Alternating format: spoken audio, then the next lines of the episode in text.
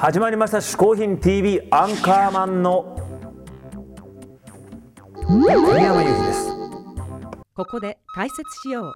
嗜好品とは風味や味摂取時の心身の高揚感など味覚や収穫を楽しむために飲食される食品飲料や喫煙物のことである。この概念は日本で生まれたものであり日本独自の表現である。しかしかしかしかい今回嗜好品を紹介してくれるのはこの人。J-POP のご意見番「週刊文春」の連載「考えるヒット」も好評の近田春夫さんです。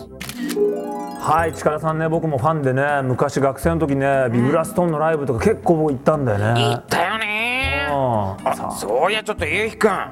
この「嗜好品 TV」うん。嗜好品 USA」の方も好評なんですがさらにさらになんと全国の喫煙所とかビルに設置されてるビジョンなんかでも放送が始まってるらしいじゃななんかそうらしいね。これ今街中で見てる人もいるわけでしょ？いいるんだよ。もうどんどん広がっていくよこれ。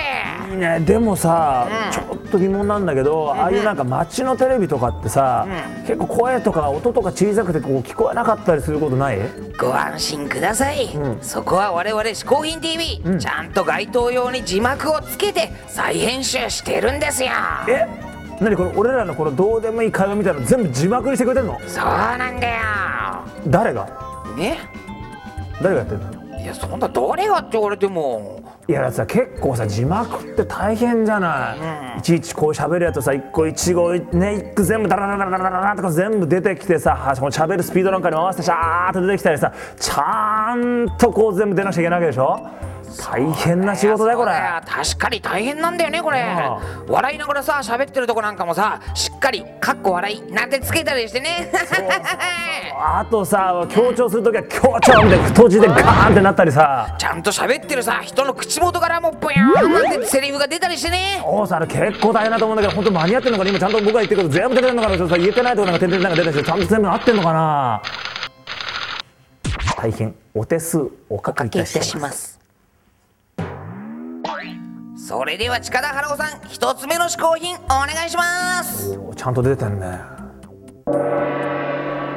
嗜好品 TV をご覧の皆様こんにちは。近田春夫でございます。私がご紹介いたします嗜好品の一つ目はお財布携帯でございます。お財布携帯。まあ何でもありがたみもらいたいに携帯なんですけどもいや実は僕はねあの携帯を持つのすごい遅かったんですよ。もうずっとなんか人が携帯電車の中で使ったりするの見てなんかこう見苦しい感じがあって嫌で嫌でずっと自分では使わなかったんですよね。それで最初に持ったのが恥ずかしながらほんの23年前なんですよ。それで買ってみたらそこになんかお財布携帯っていう機能があるらしくてそれをなんか立ち上げてみたんですよね。非常にそんなものは最初は子供騙しだろうと思ってところがあった。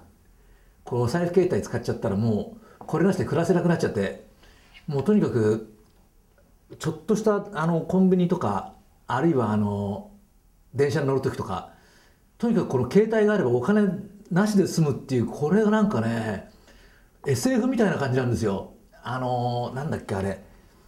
キアン・リーブスかなんか出てた。あの SF のなんだっけなトータルリコールじゃねえや。なんかとにかく昔あの映画映画でね結構 SF で未来の都市でなんかこんなものがあったんじゃないかっていう気がするんですけどただみんなね私が言いたいのは例えばお財布携帯一つにしてもこうやって実際現実の問題になってみるとこれがね SF の中にあったらすごい夢のような話なのに現実になって夢も減ったくれもない単に現実的なものになってしまうこれをみんなねいけないと思うんですよ。私たちは実は素晴らしいこの SF のような世の中に生きてるんだというそのことを認識するためにね日々やっぱり私はお財布携帯を当たり前のものと思わずに実はすごい時代に生きてるんだなって。